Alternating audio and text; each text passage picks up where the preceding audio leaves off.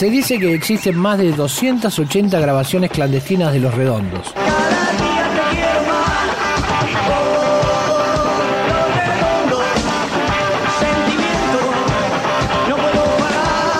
archivo.rock.com.ar